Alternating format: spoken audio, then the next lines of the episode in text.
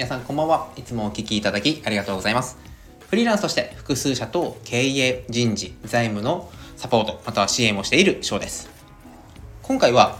料金設定の仕方についてお話ししていきたいと思います。料金設定。どういうふうにご自身の商品、サービス決められるでしょうかなかなかこの商品こう考えるところまで行っても、まあ、いくらだったらというふうに悩まれる方も多いと思います。というやっぱ僕自身も今はですねこうやってフリーランスとして活動する初期については料金設定に失敗しましてこのその時やっぱり当時自分に自信が持ててなかったのですごいこう格安な金額で請け負ってしまったんですね。でそうするとやっぱり高いところから下げるっていうことはすごい喜んでもらえるんですけど安いところから上げようとするとなかなかこちらとしても言いにくいですし納得もしていただけない。でどうしたらよかったのかなと、まあ、今だったらもうちょっといろいろ考えてるなと思うんですが皆さんこういった悩みってぶつかったことないですか？結構多い回答としてはこう自分のま同業他社はいくらぐらいで売ってるのかなとかインターネットで調べて、あ、そこに出てる料金よりま気持ち安く設定したよっていう方もいるんじゃないでしょうか。どうやって設定していくか。もう結論先にお伝えしてしまうと、その商品、そのサービスが一回こう利用していただくためにはいくら自分が時間だったり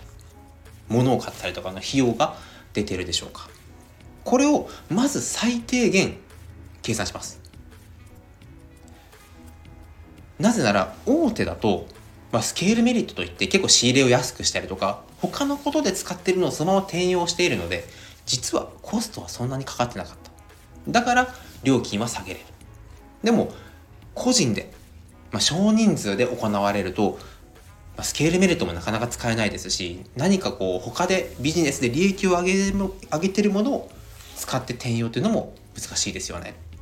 そうするとここはただただ安くすればいい。ではなくて先先週いや今週ですねお話ししたブランド。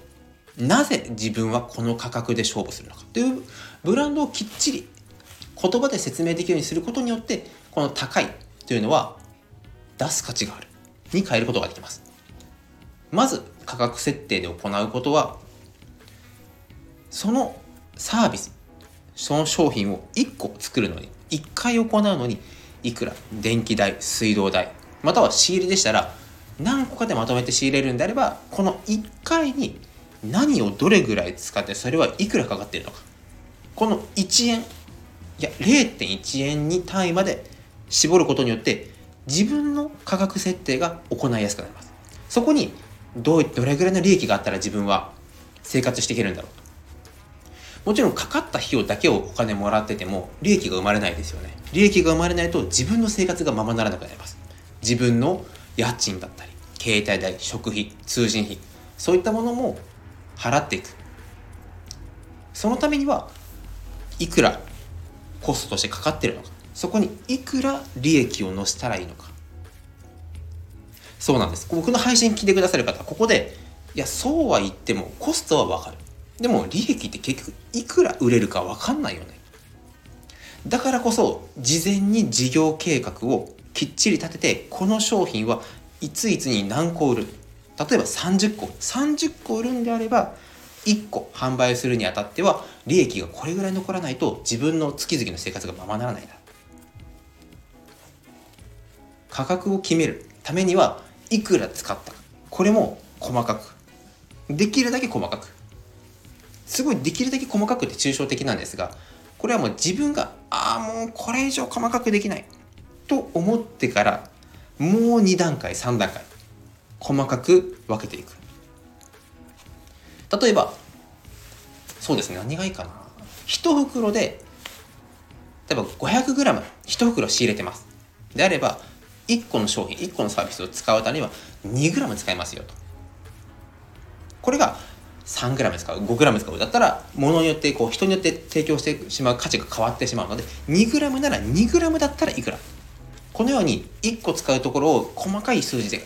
分割することによって1個単位のですね、えー、費用を出すことができます。自分で商品を作るのにいくらかかるか。そして自分が生活するのにいくらないとやっていけないのか。それを何人に販売していくのか。それをちんと計画を立てることによって自信を持ってこの価格でということを勝負することができます今回はすごいこうシンプルでありますが商品サービスの価格の設定についてお話していました是非自分で商品作られる場合にはご自身の